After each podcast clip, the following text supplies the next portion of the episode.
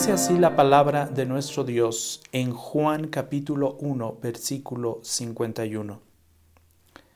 También le dijo, en verdad les digo que verán el cielo abierto y a los ángeles de Dios subiendo y bajando sobre el Hijo del Hombre. Inclinemos nuestro rostro juntos y pidamos la dirección de nuestro Dios. Una vez más, Señor, te alabamos y te bendecimos. Una vez más nos presentamos delante de ti, Señor, en oración, pero ahora para pedir tu dirección y tu ayuda, para pedir, Señor, inteligencia, sabiduría, conocimiento, para que tu Santo Espíritu nos ayude, Señor, con su gran poder a discernir adecuadamente tu palabra. Sabemos que todo conocimiento y toda inteligencia viene solamente de ti.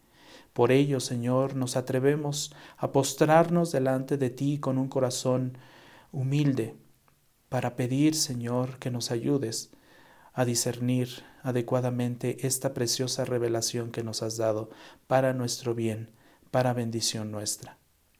Te rogamos todo esto en el precioso nombre de nuestro Señor y Salvador, nuestro Señor Jesucristo. Amén.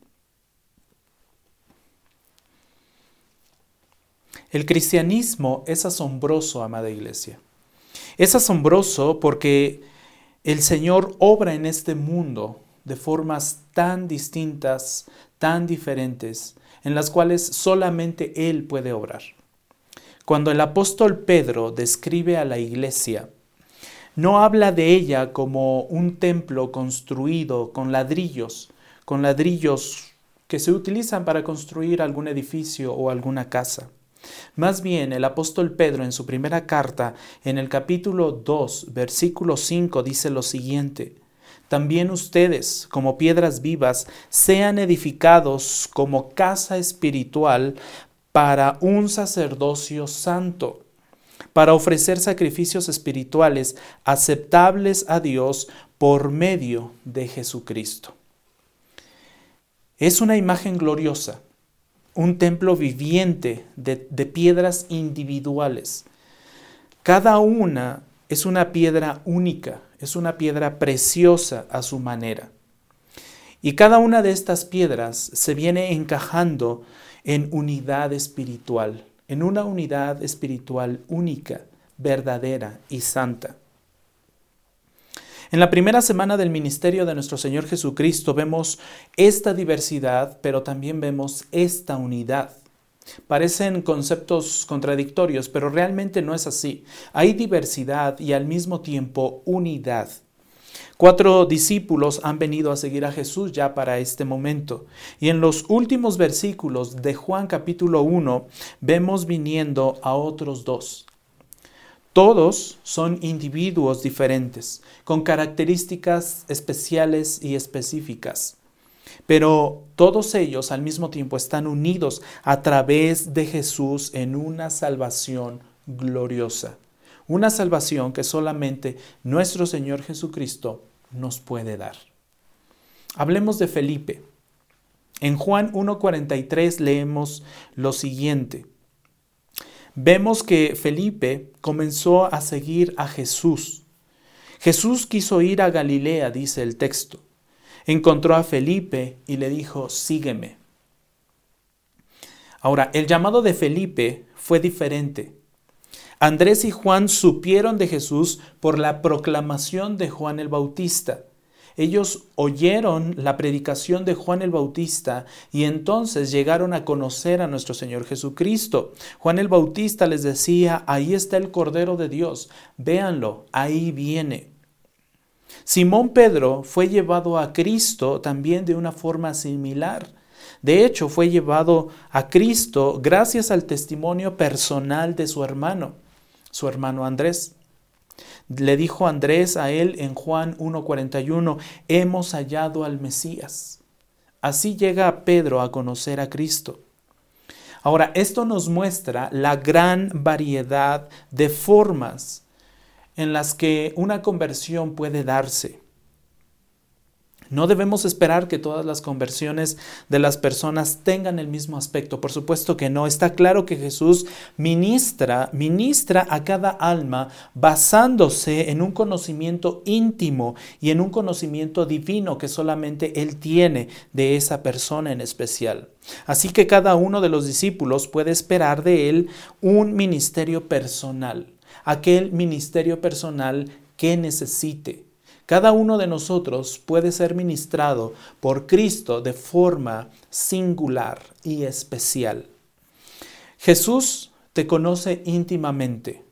Su palabra te habla de acuerdo a tu necesidad real y personal. Y por el Espíritu de Dios, Dios te da atención individual en cada una de tus circunstancias, en cada una de tus necesidades. Tú estás siendo ministrado por Cristo de forma singular, solamente enfocándose a ti. Jesús le dijo a Felipe, sígueme. Y nos dice lo mismo a cada uno de nosotros el día de hoy. No hay cristianismo sin un discipulado personal, sin un trato personal y único con nuestro Señor Jesucristo. Demasiadas personas hoy en día que no dan evidencias de seguir a Jesús genuinamente, creen lamentablemente, creen que son cristianos porque tuvieron una experiencia o respondieron a un llamado o llenaron una tarjeta o pasaron al frente de una iglesia o se pusieron de pie ante el llamado de algún pastor que les les llamaba al arrepentimiento, pero ser cristiano es seguir a Jesucristo. Por eso nuestro Señor Jesucristo repite en este capítulo 1 de Juan la palabra, sígueme, sígueme, sígueme, tal como le dijo también aquí a Felipe. Déjame decirte una cosa, si tú no estás siguiendo a Jesús, entonces no deberías de considerarte cristiano. Ser cristiano es seguir a Jesús. Todos, todos estos hombres que vemos en este pasaje se hicieron discípulos de esta manera, siguiendo a Jesús, siguiéndole.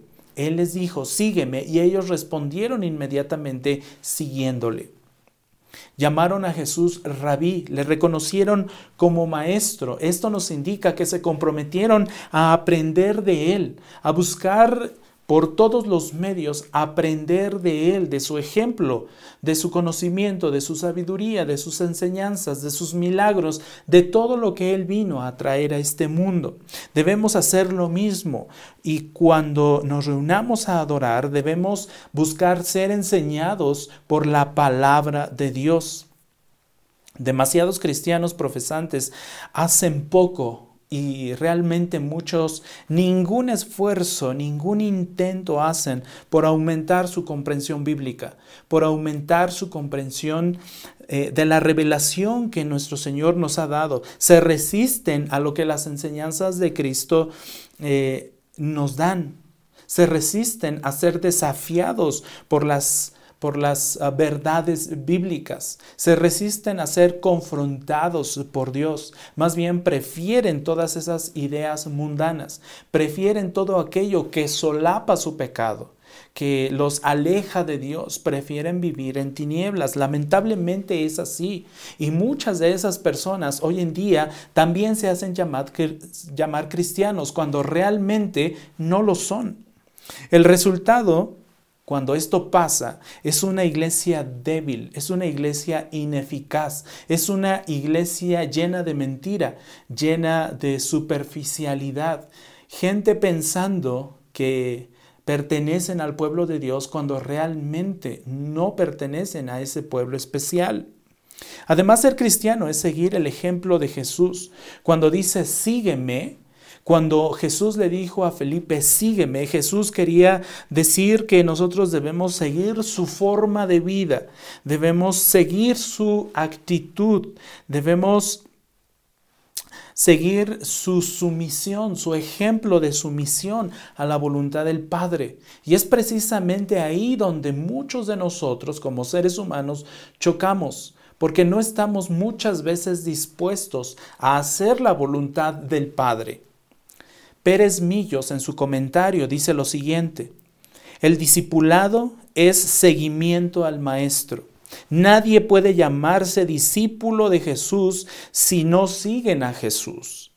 Seguirle no significa el simple hecho de caminar cerca de Él, admirar sus enseñanzas y asombrarse de sus milagros.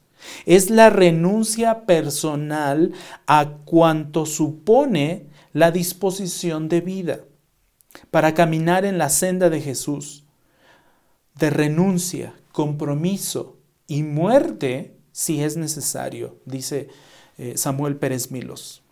De hecho, amado hermano y amada hermana, seguir a Jesús es ir a donde Él fue, a la cruz donde murió en el mundo y donde morimos nosotros al pecado también. Lucas 9:23 dice lo siguiente, y a todos les decía, si alguien quiere seguirme, noten esto, si alguien quiere seguirme, niéguese a sí mismo, tome su cruz cada día y sígame. Tome su cruz cada día y sígame. Niéguese a sí mismo si alguien quiere seguirme. ¿Estás dispuesto a cambiar tu estilo de vida? ¿Estás dispuesto a cambiar tus prioridades por agradar a Dios? ¿Por agradar al Señor? Si no estás dispuesto, entonces no puedes llamarte cristiano. Entonces no puedes navegar por este mundo con la bandera de cristiano. Sobre todo, seguir a Jesús significa confiar en Él para nuestra salvación. Dependemos totalmente de Jesús, totalmente de Jesús. Solamente de Él dependemos. Confiamos en su sangre para lavar nuestros pecados y en su justicia para revestirnos de gloria. Confiamos en su palabra que es la verdad. Confiamos en su espíritu de poder. Cuando nosotros confiamos plenamente en Cristo, en el Santo Espíritu y en el Padre, entonces nos convertimos en seguidores de Cristo. Confiamos en su favor con el Padre para hacernos hijos amados. Por eso la cruz es una puerta a la vida. Jesús mismo declaró lo siguiente allá en Lucas 9:24, porque el que quiera salvar su vida, la perderá, pero el que pierda su vida por causa de mí, ese la salvará. Así es como Felipe entonces es llamado por Cristo y Cristo le dice, sígueme, sígueme, renuncia a ti mismo y ven tras de mí, aprende de mí, sigue mi ejemplo, cambia tu vida, sírveme. Pero también hablemos de Natanael. Así como Jesús encontró a Felipe, Felipe después encontró a Natanael, dice la escritura. Cuando Felipe le dijo que Jesús era de Nazaret, Natanael respondió con cierto desprecio. Noten lo que dice Juan 1.46. ¿Puede algo bueno salir de Nazaret? ¿Puede algo bueno salir de Nazaret? Estas palabras y esta pregunta realmente es de desprecio. Algunos piensan que era un desprecio por los orígenes humildes de nuestro Señor Jesús. Su padre era carpintero, su pueblo no era un, gran pueblo distinguido. Pero más tarde nos enteramos de que Natanael era nativo de Caná. Esto nos lo dice Juan 21.2. ¿Y por qué es importante esto? Bueno, porque Nazaret había sido una ciudad rival para Caná. En otras palabras, eh, decirle a Natanael que aquel de quien escribió Moisés en la ley y todos los profetas era de Nazaret, como dice Juan 1.45, era decirle a Natanael y era hablarle de alguien despreciable. Por eso hizo esta pregunta. ¿Puede algo bueno salir de Nazaret? Eran ciudades rivales, Caná y, y Nazaret. Por lo tanto, Natanael habla con desprecio de nuestro Señor Jesucristo. Todo lo que Felipe pudo decirle y contestarle a Natanael fue, ven y ve. Solamente quiero que vengas y veas. Ese fue un buen consejo.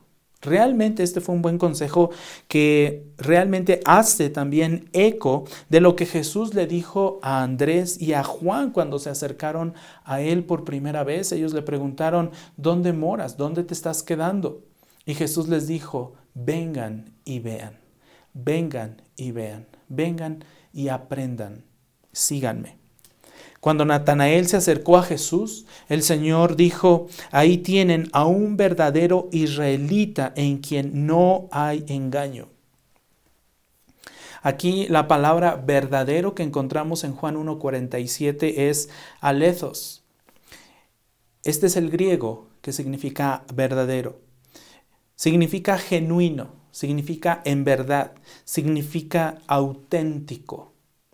Ahora, este concepto de verdadero, este es un verdadero israelita en quien no hay engaño, nos recuerda a las palabras de Pablo en su carta a los romanos en el capítulo 28 al 29, cuando dice, porque no es judío el que lo es exteriormente, ni la circuncisión es la, es la externa en la carne, pues es judío el que lo es interiormente, y la circuncisión es la del corazón, por el espíritu, no por la letra, la alabanza del cual no procede de los hombres, sino de Dios. Esto es lo verdadero, algo genuino. La circuncisión verdadera, genuina, en verdad y auténtica es la del corazón, dice Pablo a los romanos. Es la que es producida por el Santo Espíritu.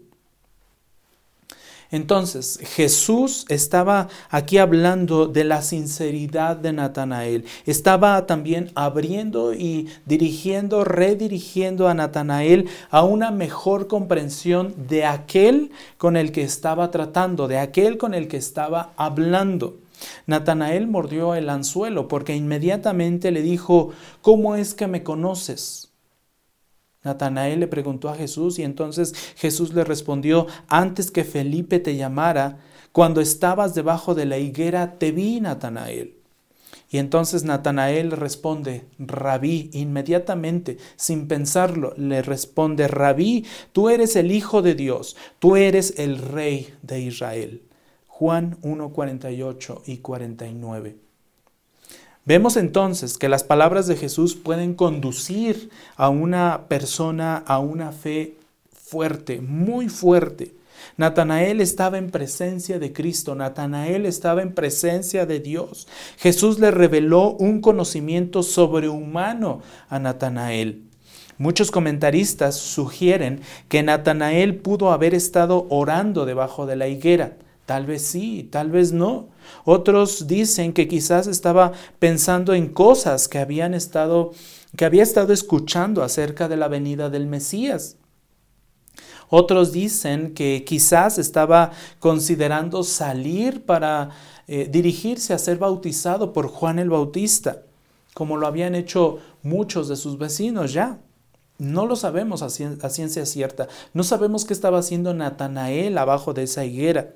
Pero Natanael sí lo sabía, sí lo supo, y ahora descubriría que Jesús, el Salvador del mundo, conocía las cosas internas de su corazón.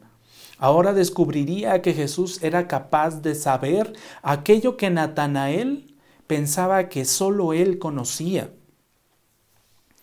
Esto Perdón, esto nos recuerda lo que el Salmo 139 en los versículos 1 al 4 dice. Oh Señor, tú me has escudriñado y conocido. Tú conoces mi sentarme. ¿Notaron esto? Tú me has escudriñado y conocido. Tú conoces mi sentarme y mi levantarme. Desde lejos comprendes mis pensamientos. Tú escudriñas mi senda y mi descanso y conoces bien todos mis caminos. Aún antes de que haya palabra en mi boca, oh Señor, tú ya la sabes toda. Esto es lo que experimentó Natanael. Esto es lo que vio Natanael. Esto es lo que fue revelado por Cristo a Natanael. Lo mismo encontramos en el Nuevo Testamento. Y lo mismo nos sucede a nosotros cuando venimos a Cristo a través de su preciosa palabra. Si vamos en nuestras Biblias a Hebreos capítulo 4, versículo 12, leemos lo siguiente. Porque la palabra de Dios es viva y eficaz, y más cortante que cualquier espada de dos filos. Penetra hasta la división del alma y del espíritu, de las coyunturas y los tuétanos, y es poderosa para discernir los pensamientos y las intenciones del corazón. La palabra de Dios es poderosa Nuestro Señor Jesucristo es poderoso, Él sabe, Él entiende, Él conoce todo, nada le es oculto. Aun cuando nosotros pretendamos ocultar muchas cosas a Dios, algún día todo aquello será descubierto, porque Él lo sabe todo, así como le, como le fue revelado a Natanael. Eso es exactamente lo que Jesús le hizo a Natanael. Eso es precisamente lo que, lo que Natanael experimentó. Si acercas tu corazón a Jesús como Natanael lo hizo, con sinceridad, sin engaño, entonces su palabra también te mostrará que Él es el Hijo de Dios, que Cristo es el Hijo unigénito enviado por Dios para salvar a este mundo. Las palabras de Jesús a Natanael nos muestran que cuando pensamos nosotros falsamente que hemos encontrado a Jesús, cuando pensamos que nosotros fuimos los que encontramos a Jesús, realmente es Jesús quien nos ha encontrado a nosotros. Andrés encontró a su hermano Simón y le dijo, hemos hallado al Mesías. Jesús encontró a Felipe y luego Felipe encontró a Natanael, pero realmente era Jesús encontrando a sus discípulos. Era Jesús encontrando a aquellos que vendrían a venir a formar parte de los doce, de los doce discípulos. Más tarde, esto es explicado por por Juan en el capítulo 15, versículo 16, cuando dice, ustedes no me escogieron a mí, ustedes no me encontraron a mí, más bien yo los escogí a ustedes, dice nuestro Señor Jesucristo. Yo los escogí a ustedes. Ustedes no me escogieron a mí, ni siquiera me buscaron, no me encontraron a mí, yo los encontré a ustedes. Todo, cristiano que encuentra y sigue a Jesús puede tener el consuelo de que fue encontrado y elegido personalmente por Cristo. Hemos hablado entonces de Felipe, hemos hablado ya también de Natanael, pero hablemos entonces ahora de Cristo, hablemos de Jesús. Este pasaje incluye también diferentes títulos dados a Jesús. En todo el primer capítulo de Juan encontramos varios títulos. Recordemos que Juan llama a Jesús el verbo. lo llama también la luz verdadera en 1.9. Juan el Bautista identifica a Jesús como el Cordero de Dios que quita el pecado del mundo en el verso 29. Es identificado por Juan el Bautista también como el Hijo de Dios en el verso 34. Andrés y Juan lo llamaron rabí, lo llamaron maestro, verso 38. Andrés lo llamó Mesías en el versículo 41. Felipe agrega a esta lista al decirle a Natanael, hemos hallado a aquel de quien escribió Moisés en la ley y también los profetas, a Jesús de Nazaret, el Hijo de José. Esto muestra que el tema del Antiguo Testamento es Jesucristo. Esto muestra que Jesucristo está en el Antiguo Testamento desde Génesis hasta Malaquías. El Antiguo Testamento apunta a Jesucristo. Todo lo que el Antiguo Testamento nos dice está dirigiéndonos hacia Cristo. Al parecer Natanael era un estudiante de las Escrituras y se había dado cuenta de que en el Antiguo Testamento había una historia inconclusa que tenía que completarse que tenía que completarse con Cristo. Moisés en, el Pentateuco, específicamente en su libro de Deuteronomio, escribe en el versículo 18, perdón, en el capítulo 18, versículo 15, lo siguiente, un profeta de en medio de ti, de tus hermanos, como yo, te levantará el Señor tu Dios, a él oirán. Es obvio que este mediador era Jesús, era el Mesías. Los profetas hablaron de un Salvador que vendrían también. Si usted abre su Biblia en Isaías capítulo 9 versículo 6, encontrará lo siguiente, porque un niño nos ha nacido, un hijo nos ha sido dado, y la soberanía reposará sobre sus hombros, y se llamará su nombre admirable consejero, Dios poderoso, Padre eterno y príncipe de paz. Los profetas hablaron hablaron del Salvador. Felipe le dijo a Natanael que aquel de quien habían hablado los profetas había venido en la persona de Jesús de Nazaret. Seguramente habían leído Isaías 53, específicamente en los versículos 3 al 5, cuando dice, fue despreciado y desechado de los hombres, varón de dolores y experimentado en aflicción, y como uno de quien los hombres esconden el rostro, fue despreciado y, lo, y no lo estimamos. Ciertamente, Él llevó nuestras enfermedades y cargó con nuestros dolores. Con todo, nosotros lo tuvimos por azotado, por herido de Dios y afligido pero Él fue herido por nuestras transgresiones, molido por nuestras iniquidades. El castigo por nuestra paz cayó sobre Él, y por sus heridas hemos sido sanados. La exactitud de las profecías del Antiguo Testamento, como estas, cumplen lo que se había dicho de Jesús. Presentan una prueba convincente de que Jesús es el Mesías y bueno, Natanael, asombrado por la divinidad manifiesta de Jesús y por la revelación de Jesús de un conocimiento sobrenatural, entonces responde y dice, Rabí, tú eres el Hijo de Dios, tú eres el Rey de Israel, en el verso 49. Numerosas profecías del Antiguo Testamento requerían que el Mesías fuera una persona divina.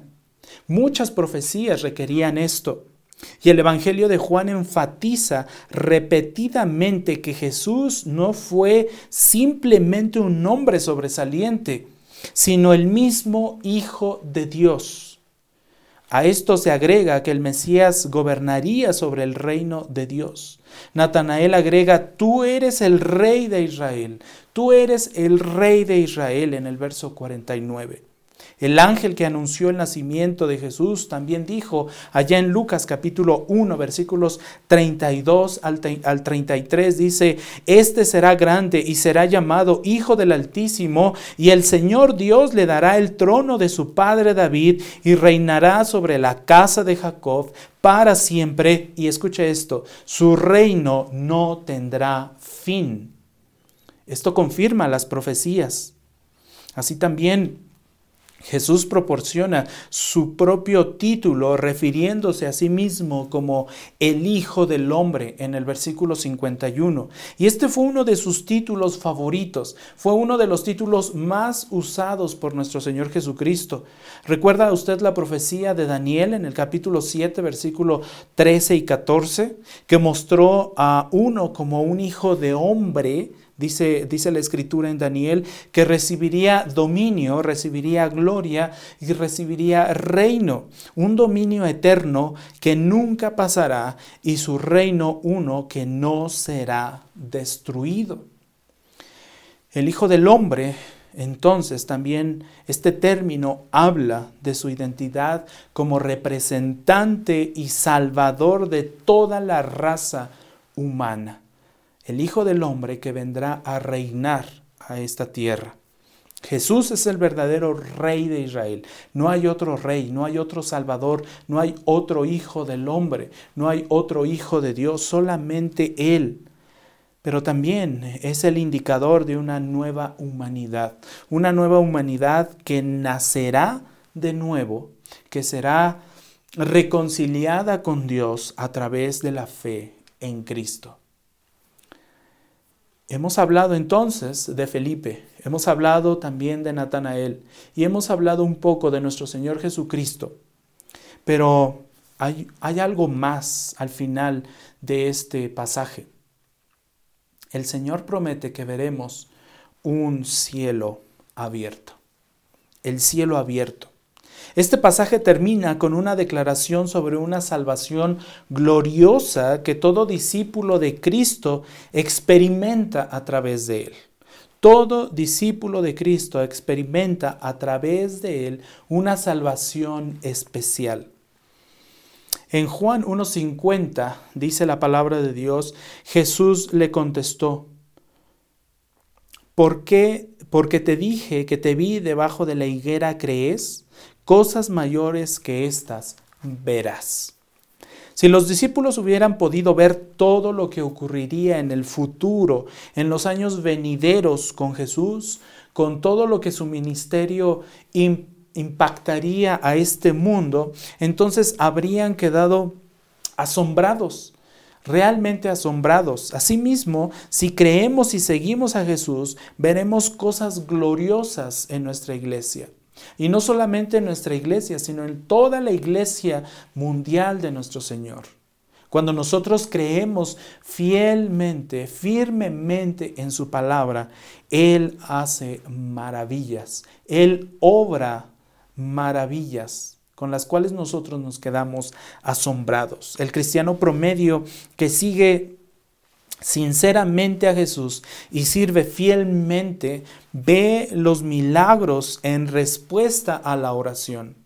Ve todos aquellos milagros que solamente Cristo puede hacer. Ve a los pecadores empedernidos, aferrados a su pecado, volverse, volverse dulcemente a Jesús. Ve a aquellas personas que jamás pensamos que vendrían a los pies de Jesús, venir arrepentidos, humillados, confrontados y dispuestos a seguir a Jesús. Cuando nosotros vemos estos milagros, vemos cómo cómo Jesús obra soberanamente sobre el corazón y la mente de una persona. Vemos a, aquellos eh, humildes, aquellos hombres eh, humildes ser enaltecidos. Vemos pruebas y pruebas y más pruebas de la gracia y el poder de Dios obrando a través de Jesucristo en la vida de esas personas, en la vida de aquellos que han venido a conocer a Cristo. Si nosotros seguimos a Cristo, entonces también veremos cosas más grandes de las que jamás podríamos imaginar. Imaginar. Realmente cuando Jesús obra es maravilloso el cambio en una persona. Por eso encontramos testimonios de personas que eran totalmente alcohólicos y de la noche a la mañana pudieron dejar el alcohol cuando conocieron a Cristo. Por eso hemos visto grandes transformaciones en la vida de muchas personas que seguramente conocemos, como el Señor les libró de todo ese pecado con el cual estaban atados. Jesús concluyó con una declaración que ha desconcertado realmente a muchos. En Juan 1.51 dice, también le dijo, en verdad les digo que verán el cielo abierto y a los ángeles de Dios subiendo y bajando sobre el Hijo del Hombre. Esto se refiere a un evento en la vida del patriarca Jacob. Seguramente, si usted ha leído allá en Génesis acerca del patriarca Jacob en el Antiguo Testamento, podrá recordar algo similar a este versículo. Jacob fue el padre de las doce tribus de Israel.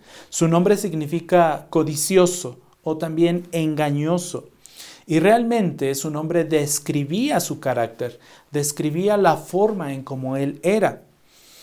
Pero cuando finalmente entregó su corazón a Dios, cuando finalmente Jacob se rindió a Dios, entonces Dios cambió su nombre a Israel. Lo transformó de una forma similar de cómo el nombre de Pedro fue transformado. Ustedes lo recuerdan en el pasaje que estudiábamos en la entrega pasada. Entonces Jesús estaba diciendo aquí que Natanael tenía a Israel en él, que ya Natanael había sido transformado, era un verdadero creyente. Ahora Jesús agrega que Natanael tendría experiencias muy parecidas a las que tuvo Jacob. Jesús se refiere a una visión que Jacob recibió mientras huía de su hermano Esaú. Estaba solo ahí en la maleza, en la naturaleza, estaba agotado, cansado y decide acostarse. Y en su cabeza, perdón, su cabeza la, la pone sobre una roca para dormir. Y entonces viene Dios en una visión y dice Génesis 28, 12. Tuvo un sueño y vio que había una escalera apoyada en la tierra cuyo extremo superior alcanzaba hasta el cielo. Por ella los ángeles de Dios subían y bajaban, dice la palabra de Dios. Entonces aquí Dios le estaba prometiendo bendición a Jacob y confirmó su pacto con Jacob realmente a través de esto. Jacob a su vez nombró a este lugar Betel ¿Y sabe qué quiere decir Betel? Betel quiere decir la casa de Dios. Esto no lo dice Génesis 28. Este versículo evoca a esta escena en el capítulo 28 de Génesis. Jesús ahora se nombra a sí mismo como la escalera por la cual la misericordia de Dios viene del cielo a la tierra. Esto es importante. Juan 1.51 dice, también le dijo, en verdad les digo que verán el cielo abierto y, los, y a los ángeles de Dios subiendo y bajando sobre el Hijo del Hombre. Al respecto, el pastor MacArthur en su comentario dice lo siguiente, lo que esta declaración dice es que Jesús es el enlace entre el cielo y la tierra, el, el revelador de la verdad celestial para el hombre el único mediador entre Dios y los hombres, el mediador de un nuevo y mejor pacto. Somos aprobados por Dios solo a través de Jesucristo. Somos justificados por Dios solo a través de Jesucristo. Somos reconciliados con Dios solo por Jesucristo en su muerte. Él nos convierte en hijos amados de Dios a partir de que nosotros creemos en Él. Por eso Jesús dijo, dijo alguna vez en el, eh, en, en, el Evangelio de Juan, capítulo 14, versículo 6, dijo lo siguiente, yo soy el camino. Y este es un versículo conocido, famoso, que es aprendido por la mayoría de los cristianos en sus primeros días como hijos de Dios. Yo soy el camino, yo soy la verdad, yo soy la vida. Nadie viene al Padre sino por mí, dice Juan 14, 6. Entonces debemos acercarnos a Jesús como el Cordero de Dios que quita nuestro pecado, como el Hijo de Dios que gobierna sobre el reino de Dios para siempre, y como el Hijo de, del hombre que abre el camino a una vida nueva y gloriosa. Jesús es, es la escalera de Jacob. Es esa escalera que Jacob vio mientras estaba recostado sobre una roca. Jesús es la escalera. Jesús es el mediador. Jesús es el Salvador que reconcilia al cielo y a la tierra. Pérez Millos en su, en su comentario nos dice, la comunicación entre el cielo y la tierra se ha establecido en modo irreversible no hay posibilidad de que esta comunicación que ahora Cristo vino a establecer entre el cielo y la tierra, no hay, no hay posibilidad de que esa comunicación se rompa o vuelva atrás. Es irreversible, dice Samuel Pérez Milos. La visión también habla de ángeles que descienden del cielo a la tierra y muestra cómo Jesús asegura y está asegurando la ayuda de Dios para nosotros en este mundo.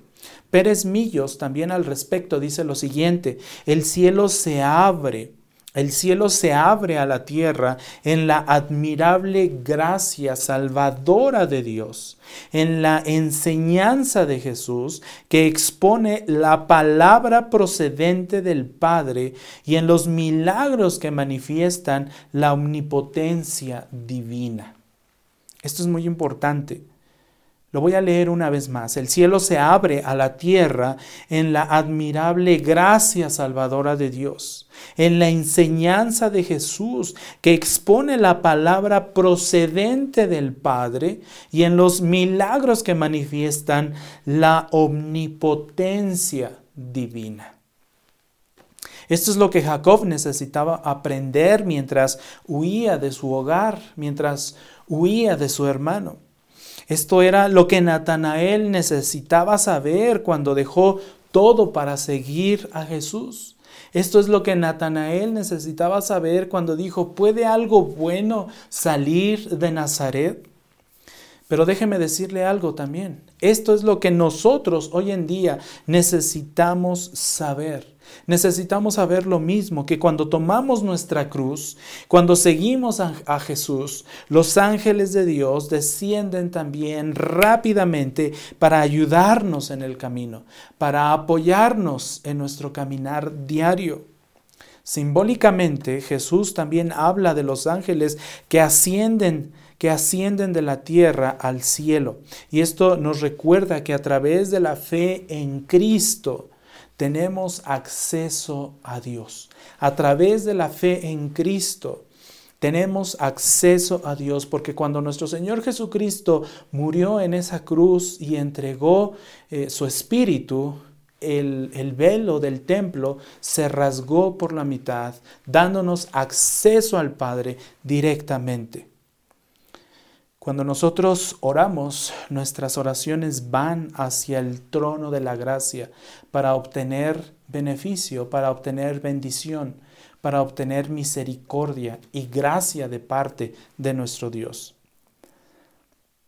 Una pequeña ilustración que me gustaría que me gustaría dar a, a esto que estamos hablando.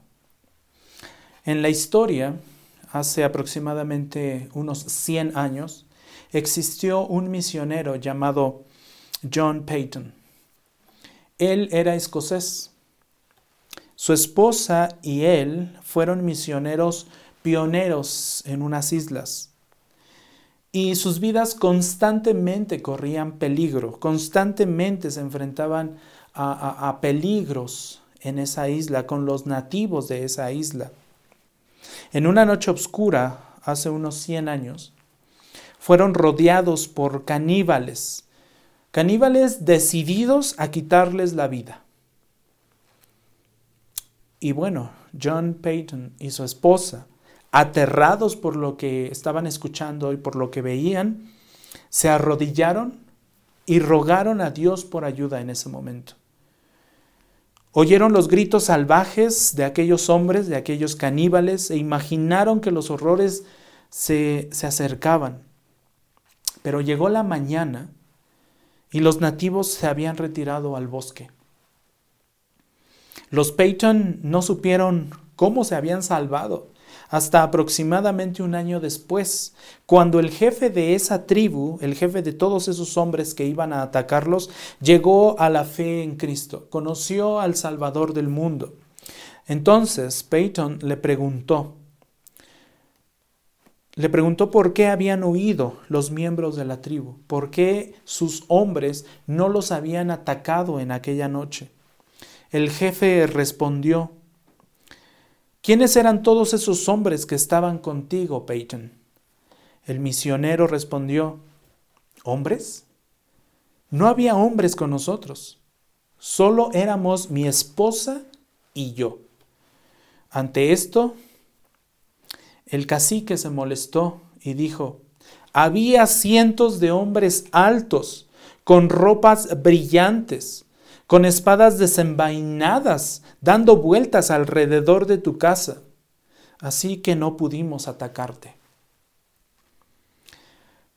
Todo cristiano, todo cristiano puede esperar este tipo de ayuda de parte de Dios. Todo cristiano puede esperar este cuidado divino a través de Jesucristo.